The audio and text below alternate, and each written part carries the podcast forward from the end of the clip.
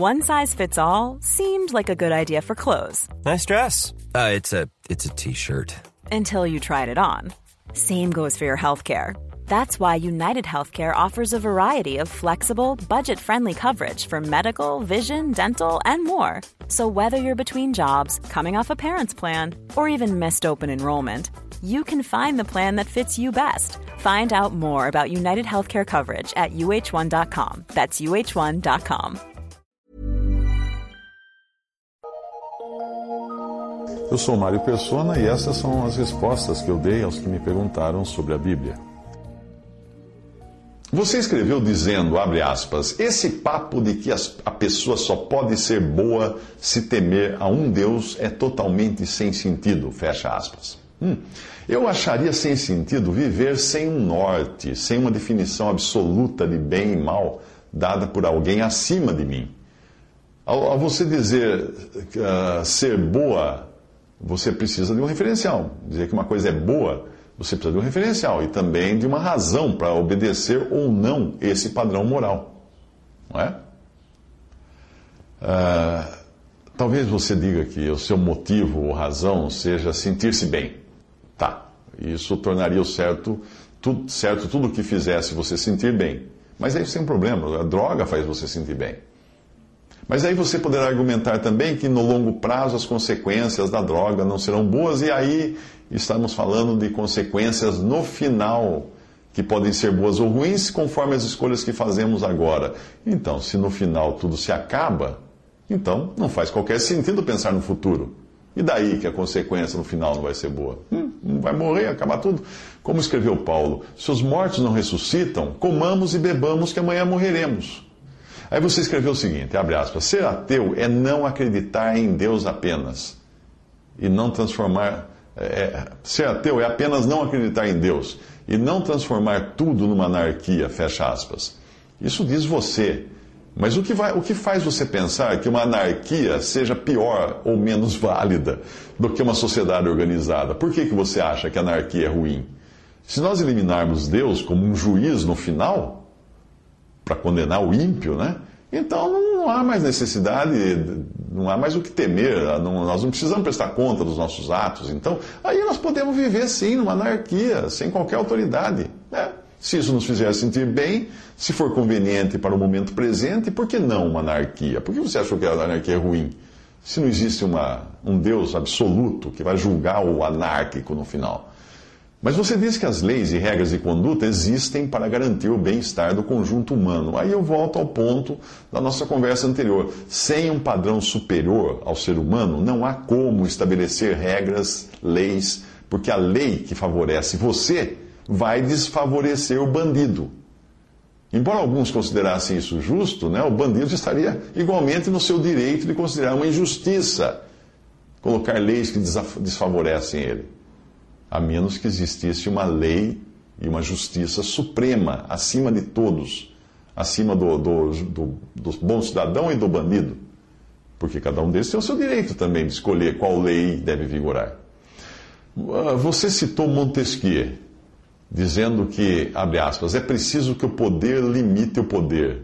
Bom, é isso é fazer o mesmo que eu faço quando cito a Bíblia. Eu creio e adoto o padrão Deus como absoluto e a Bíblia como a sua palavra. E Montesquieu? O que ele é para você? Quem ele é para você? Sem alguém maior que Montesquieu, até o pensamento dele fica sem sentido. Afinal, baseado em que alguém pode se arvorar no direito de querer limitar o poder? Quem é que pode fazer isso? Só se for alguém com mais poder, o que nos leva ao mesmo desequilíbrio do qual você pensa escapar quando diz que leis e regras existem para garantir o bem-estar do conjunto. Não se iluda.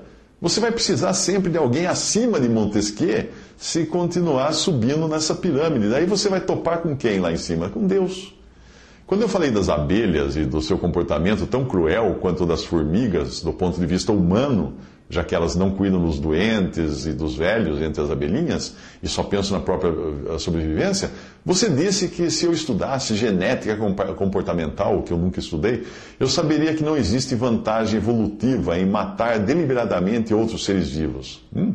Segundo você, abre aspas, as abelhas têm esse espírito de união porque a evolução favoreceu as abelhas que se mantinham trabalhando juntas e se existia um tipo de abelha egoísta que matava seus semelhantes deliberadamente, ela já teria sido, ela já foi extinta. Fecha aspas. Bem. Se o seu raciocínio fosse válido, você e eu estaríamos extintos. É. No entanto, nós aqui estamos conversando, né? nós, nós seres dominantes desse planeta, apesar de sermos descendentes da espécie que mais sangue derramou sem propósito algum em toda a história de todos os seres vivos. E a maior parte desse sangue sem objetivo que não fosse o egoísmo e a pura crueldade. E você falou que se a abelhinha que fosse cruel e se matasse apenas por matar, já estaria extinta. Pergunta: o que nós estamos fazendo aqui então? Ou será que no andar da carruagem da evolução ainda nos resta a esperança de nos tornarmos abelhas? Né? Você escreveu também, abre aspas, o ponto central do meu argumento foi: Deus não é necessário para você ser bom. Este é o ponto, fecha aspas. Isso você diz muito bem. E o que é ser bom? Quem vai decidir isso? Com base em quê? E se você decidir, por que eu devo aceitar? Quem é você para decidir? E se eu decidir, quem sou eu? Que poder tenho eu para, voltando agora a Montesquieu, limitar o seu poder de decidir? Né? Percebe como você e eu precisamos de Deus? Se Deus não existir, vai ser preciso inventar um. Talvez uma deusa com o nome de Minerva, né? Para nos tirar desse impasse para dar o seu voto de Minerva. Eu sugiro nós pesquisarmos um pouco mais para vermos se não existe algum Deus de fato e direito que não seja de pedra e nem tenha as imperfeições de Minerva. Um Deus em quem a gente possa confiar para nos tirar desse impasse. Por que não começar então com Jesus? Né? Ele declarou ser Deus em várias ocasiões, ao menos nós teríamos um Deus que, além de Deus, seria também um homem, ou seja, capaz de nos compreender perfeitamente. Se você, se você quisesse se comunicar com as, aquelas abelhas que eu criei, uh, seria interessante você se transformar em abelha para entender como elas vivem e poder falar com elas de abelha para abelha, falar de, uh, de igual, de abelhinha para abelhinha. Você não seria um abelhudo se intrometendo no meio delas. O seu argumento de que, abre aspas, se fôssemos todos selvagens, assassinos, já estaríamos mortos, fecha aspas, também não tem fundamento. Se você estudar a história, verá que somos sim, todos nós, selvagens e assassinos. Como eu disse da outra vez, que na, na nossa outra conversa, traição é uma questão de datas. Eu disse que foi Alexandre Dumas, né, da outra vez, mas na verdade eu pesquisei melhor, foi um, um cara chamado Talleyrand, Perigord, ministro das Relações Exteriores de Napoleão. Uh, portanto, terrorista é quem perde e vira oposição. Quem ganha, por mais assassinatos que tenha cometido e bombas que tenha explodido, deixa de ser chamado terrorista e passa a ser chamado de presidente, chanceler, imperador ou recebe algum título de dignidade. Na carta aos Romanos, Paulo escreve que todos pecaram e estão destituídos da glória de Deus. Faz sentido você ler isso em Romanos, porque está numa Bíblia que se declara a palavra de Deus e onde existe um código moral para podermos ter um referencial do que seja pecado. É bom lembrar que, uh, que nela, na Bíblia, a palavra pecado aparece em dois sentidos: fazer a vontade própria é pecado, e os frutos da vontade própria são os pecados. Já que nos faltam os parâmetros para dizermos, como você disse, abre aspas, se fôssemos todos selvagens, assassinos, fecha aspas, nós vamos precisar de um padrão moral que não seja nem meu nem seu, para definirmos se somos ou não selvagens e assassinos. Então, o que você me diz uh, de, de lermos Romanos? Porque Romanos pode ser um bom começo, já que não existe uma afirmação mais democrática do que dizer que todos pecaram, eu e você, inclusive. Ao dizer isso, a Bíblia coloca todos no mesmo nível. Não tem melhor nem pior. Todos são igualmente incapazes, eu e você, inclusive. Então nós não podemos esperar que algum de nós, eu ou você, se arvorasse no direito de ditar normas um para o outro seguir, não é? E aí nós vamos precisar do quê? Hum, vamos precisar de Deus para fazer isso. Ao que parece, você não compreendeu a mensagem da Bíblia. Eu posso ver isso pelo que você escreveu. Abre aspas. Você quer colocar todo mundo como malvado, todo mundo como pecador, então as pessoas só ficaram boas depois da chegada dos judaico-cristãos? Fecha aspas. Não, não foi o que eu disse. Eu disse que apesar de você se dizer ateu, as suas conclusões de bem e mal são formadas pela cultura judaico-cristã na qual você está inserido, quer você queira, quer não. Mas, ao contrário do seu raciocínio, as pessoas não se tornam melhores quando entram em contato com a palavra de Deus. Não. Elas se tornam infinitamente piores. Porque elas são colocadas diante de um padrão de Deus, um padrão que é impossível de ser alcançado pelo homem pecador. A palavra de Deus é a medida pela qual você será julgado, a menos que antes disso conheça o perdão de seus pecados que está disponível pela fé em Jesus. Quando sugeri que você começasse por Jesus, você perguntou, abre aspas, por que Jesus? O que ele tem de tão especial que Maomé não tenha? O que o cristianismo tem de tão especial que o hinduísmo ou as religiões indígenas não tenham? Fecha aspas. Muita coisa. Muita coisa. Mas eu destacaria o seguinte: a improbabilidade como uma das mais atraentes, das coisas mais especiais. Foi isso que chamou a atenção de C.S. Lewis, o autor de Crônicas de Nárnia, que era um ex-ateu, cujo amigo cristão e especialista em lendas, chamado Tolkien, autor do Senhor dos Anéis, convenceu de que os evangelhos é, não eram uma lenda, mas eram um relato de fatos. Comece por Mateus, e você já encontra uma improbabilidade nos primeiros versículos. Hum? Que improbabilidade é essa? Na genealogia de Jesus você encontra um caso de incesto, Judá e Tamar, uma prostituta, que é Raabe, um adúltero, um adultério, Davi com a mulher de Urias. Quem escrevesse a genealogia de alguém chamado de filho de Deus, Jesus, o equivalente a ser Deus e homem, teria omitido essas coisas, porque são péssimos precedentes para tamanho pessoa, tamanha ilustre, uma pessoa tão ilustre assim que viria ao mundo. Por que colocar isso? Incesto, adultério, prostituição nos antecedentes da, da, da família de Jesus. Por que não falar simplesmente de Davi, de sua mulher Batseba? Por que lembrar o nome de Urias, um dos melhores amigos de Davi, do rei Davi, que Davi mandou abandonar na frente da batalha para ser morto com o inimigo e poder então roubar sua mulher por que, por que citar isso no Evangelho?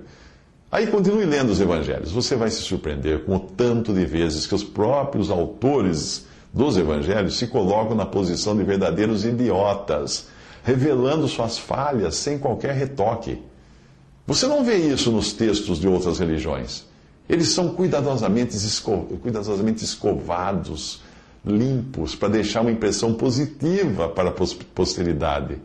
Os evangelhos realmente formam um texto sui generis, muito semelhante ao Antigo Testamento, que revela toda a mesquinhez do povo hebreu, também sem maquiagem, sem retoques.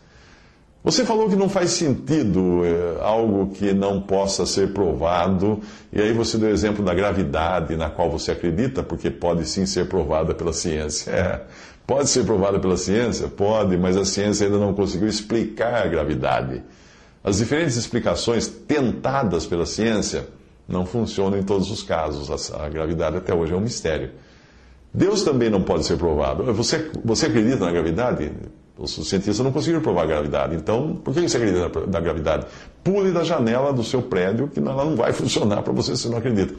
Deus também pode ser uh, também pode ser provado, mas não pode ser explicado. A existência de Deus é provada, mas não explicada. Só que para isso você terá que usar instrumentos diferentes dos que são usados pelos cientistas. Para você ter uma prova da existência de Deus, é preciso colocar os joelhos no chão. Hum, é. E pedir a Ele para se revelar a você. Você está disposto a fazer isso, a fazer essa prova? Quer fazer esse teste? Não, você não quer fazer. Você não está disposto porque existe o risco de precisar rever a sua fé atual. Sim, eu digo fé porque você crê no ateísmo. Um dia eu fiz esse teste e Deus não me decepcionou, agora eu sei. Abre aspas, um versículo que diz assim: Provai e vede que o Senhor é bom, bem-aventurado o homem que nele confia, fecha aspas. Salmo 34, 8. Por que você não experimenta? Faça o teste. Se você fizer o teste, você vai descobrir que Deus é bom e que bem-aventurado é o homem que nele confia.